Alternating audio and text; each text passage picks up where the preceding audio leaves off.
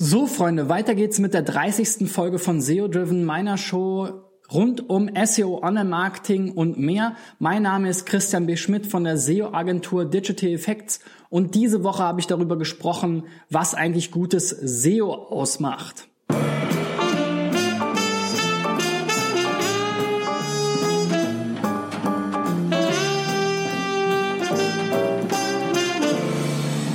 Und zum Abschluss der Woche will ich nochmal zusammenfassen beziehungsweise euch ein kurzes Recap geben über die Themen der Wochen der Woche. Also, wie gesagt, ich habe mich damit beschäftigt, was eigentlich gutes SEO ausmacht. Begonnen habe ich mit der SEO-Strategie, worauf man eigentlich heute achten sollte. Früher war es ja so, dass viele SEOs insbesondere dann versucht haben, vor allem erstmal Traffic über stark nachgefragte Keywords abzugreifen, haben dann über Gina Lisa Nacktfotos äh, geblockt in ihren Shops und so weiter, um möglichst viele Klicks zu bekommen, haben sich gegenseitig auf die Schulter geklopft und fanden es total toll. Das ist natürlich, hat natürlich nicht wirklich richtig viel gebracht, außer dass man vielleicht ein bisschen was über SEO dazugelernt hat, aber der Traffic dazu war in der Regel halt unrelevant. Zum anderen äh, macht es eben auch keinen Sinn, immer nur darauf zu schauen, wo suchen möglichst viele Leute nach, sondern ich muss auch gucken, kann ich denn da überhaupt auf die erste Seite kommen? Ansonsten bekomme ich eben von dieser Such, von dem Suchvolumen, von diesem Traffic fast gar nichts ab. Also schauen wir in der SEO-Strategie danach, was sind die Themen, ähm, um die es bei dem Unternehmen, bei dem Produkt, bei den Dienstleistungen entsprechend geht. Ähm, schauen natürlich, wo gibt es entsprechende relevante Nachfrage, sowohl von der Menge her, aber auch von der Qualität. Also können passen, passen die Nutzer dann auch dazu inhaltlich oder suchen die eigentlich was ganz anderes, haben die ein ganz anderes Bedürfnis? Und zum anderen, wie sieht denn die erste Seite überhaupt aus? Haben wir überhaupt eine Chance mit unserer Domain, mit dem, mit der Kundendomain da auf die erste Seite zu kommen? Ansonsten bringt uns das Ganze relativ wenig. Wenn wir dann diese Themen festgelegt haben, dann erstellen wir entsprechende Inhalte, natürlich vor allem Texte, Google ist ja weiterhin vor allem auch eine Textsuchmaschine. Ähm, da geht der Trend dahin, dass die Texte immer länger werden. Also früher konnte man vielleicht mit 200, 300 Wörtern und der richtigen Keyworddichte entsprechend ranken, ähm, hat da viele Seiten produziert zu Exact Match Keywords und hat versucht, irgendwie das irgendwie im Titel unterzubringen und so weiter, egal wie komisch die äh, Keyword-Kombination vielleicht im Fließtext klang. Das ist heute nicht mehr unbedingt der Weg, sondern man würde eben schauen, was sind diese Themen, ähm, wie kann man die holistisch angehen, inhaltlich, also was gehört alles dazu, was diskutieren die Leute in Foren, was wird in Bewertungen ähm, kritisiert oder angesprochen. Je nachdem, in welchem Bereich man ist, gibt es da so ein bisschen unterschiedliche Ansätze, aber man findet eigentlich zu jedem Thema in Deutschland ein Forum, wo ähm, diskutiert wird darüber und ähm, kann damit eben auch feststellen, welche Fragen haben die Leute eigentlich, was wollen die Leute eigentlich wissen? Und anhand dessen kann man dann eben auch sinnvolle Inhalte, die lesenswert sind, produzieren. Man sollte da immer auch daran denken, was ist wirklich die Suchintention, wenn die Leute eher nach ähm, einer Liste suchen, vielleicht von Sushi-Restaurants in Berlin, Mitte in der Torstraße.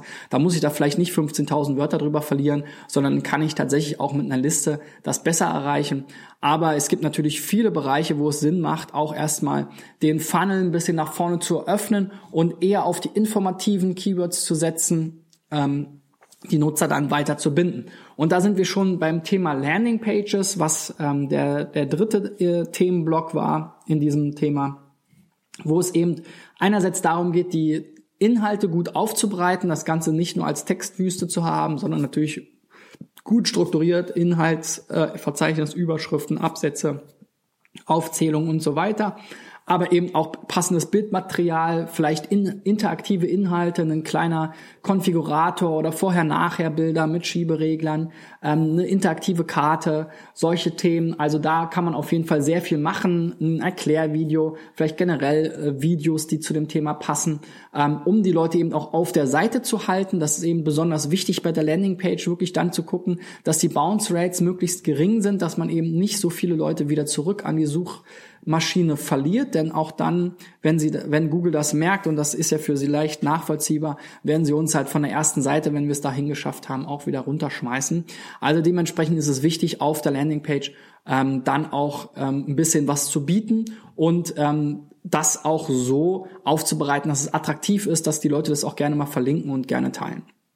Und der nächste Aspekt ist dann eben auch insbesondere nach dem Seeding, sich Gedanken darüber zu machen, wie kann ich denn diese Leute in meiner Customer Journey weiter zum im Conversion Funnel weiter eben zur Transaktion bringen. Und da ist es natürlich erstmal abwegig bei eher informativen Themen, aber ich sollte da auch nicht nur darauf hoffen, dass die Leute dann von alleine wiederkommen oder mich wiederfinden, sondern ich kann sie natürlich mit Remarketing-Pixeln versehen und dann eben entsprechend weiter in dem Funnel ähm, bringen über weiterführende Inhalte, passende Produkte und so weiter. Und ich kann natürlich auch Content anbieten, zusätzlichen Content anbieten, Checklisten, Downloads, PDF-Ratgeber und so weiter, ähm, wo, wo ich ähm, dann dagegen eben die E-Mail-Adresse einsammle und ihn dann eben auch entsprechend in einer ähm, E-Mail-Automation dann auch eine, ähm, eine entsprechende ähm, Mails zusende, so dass ich sie eben weiter qualifizieren kann und weiter in meinem Conversion Funnel dichter an die Transaktion bringe. Das sind also wichtige Themen, um die wir uns dann auch Gedanken machen zusammen mit dem Kunden, wie man das Ganze dann nach dem ähm, klassischen Seeding dann eben aufsetzen kann. Und ähm, wenn wir gerade beim Seeding sind, da geht es natürlich am Ende auch immer darum, Backlinks zu bekommen. Backlinks sind ja ein großes Thema für die Suchmaschinenoptimierung, vor allem in den letzten Jahren gewesen und auch letzten Endes durch die Pinguin-Updates immer wieder. Und man sollte sich auf jeden Fall, selbst wenn man nicht aktiv Links aufbaut, immer mal wieder anschauen, ähm, weil natürlich äh, jeder von außen Links setzen kann, ob das Linkprofil noch passt. Dementsprechend so, suchen wir aber vor allem Links, die einerseits inhaltlich natürlich relevant sind, andererseits nicht so leicht von Wettbewerbern nachstellbar sind, also nicht einfach von jedem gekauft werden können. Ähm, das mag Google ja sowieso nicht und vor allem auch, dass diese Links auch Klicks bringen. Denn wenn ich zurückdenke zu meinen Anfangszeiten, als ich 1998 angefangen habe, Webseiten zu bauen und Links zu tauschen, ähm, da ging es mir immer vor allem darum, Besucher über diese Links auf meine Seite zu bekommen. Und das war das primäre Ziel.